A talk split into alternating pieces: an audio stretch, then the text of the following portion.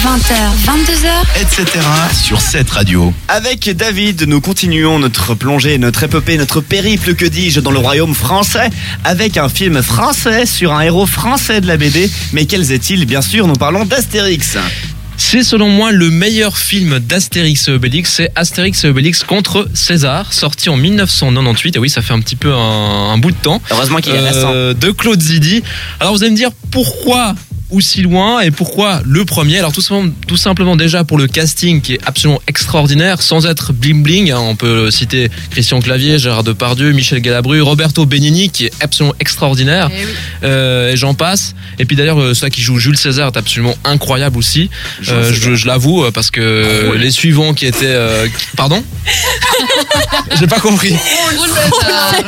C'est Roule César Jules César, oui. Je, je bug sur les noms ce soir, Ah. j'ai fait exprès. Je trouve que Jules César dans le premier est absolument extraordinaire par rapport à Alain Chabat et puis ensuite euh, Alain Delon qui est un petit peu plus euh, bling bling. Avec moi. Euh, oui, avec moi. Bref, chaque acteur vraiment à leur, personnage qui leur correspondent.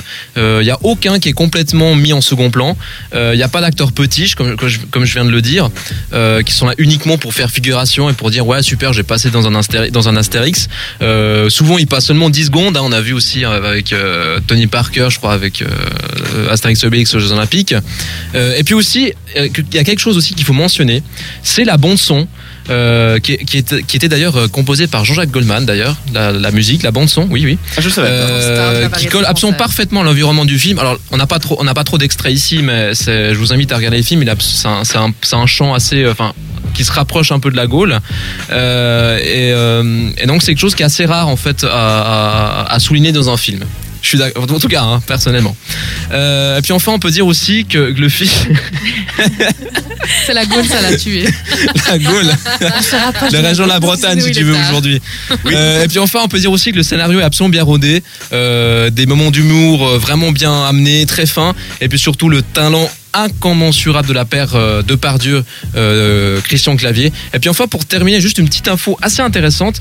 Euh, le film est sorti le, le, en février 99 avec 9 millions de téléspectateurs.